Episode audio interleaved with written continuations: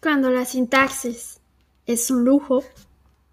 para quienes tuvieron el privilegio de crecer en un lugar estructurado y previsible, en una mesa, en una mesa donde nunca le ha faltado la comida a nadie, en una mente en donde la represión no es tan frecuente, en donde la represión no es tan frecuente, en donde la represión no es tan frecuente, en donde el riesgo a perder, a perder, a perder, a perder la vida no es tan latente, tan latente, tan latente,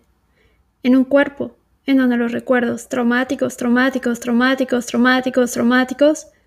pesan menos, en donde la represión ha sido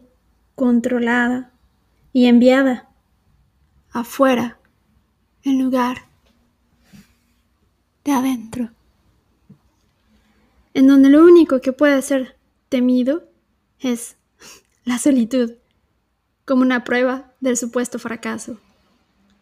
en donde la medida de todas las cosas es el propio reflejo en el espejo,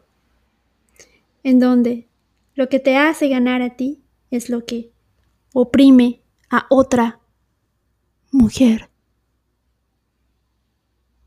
a quien le cuesta mucho trabajo salir adelante,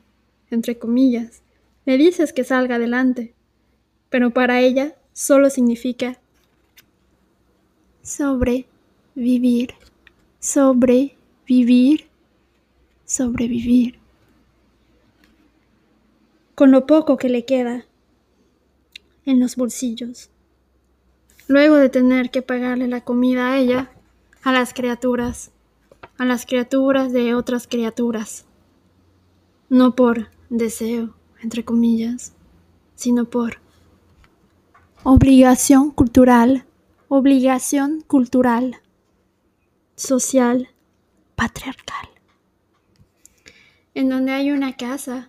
con más obligaciones y pocos lugares para el placer de la mujer, con pocos lugares para el placer de la mujer, en donde solo el aseo ocupa el espacio del cuerpo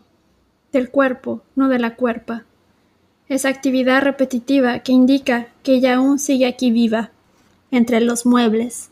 y entre las muertas que han partido de manera violenta por tantos acosos, engaños, abusos, círculo del infierno, en plena madre tierra. Siempre me he preguntado ¿Qué tanto puede salir de una mano que no tiene sino una pluma y un papel para poder ocupar la espacia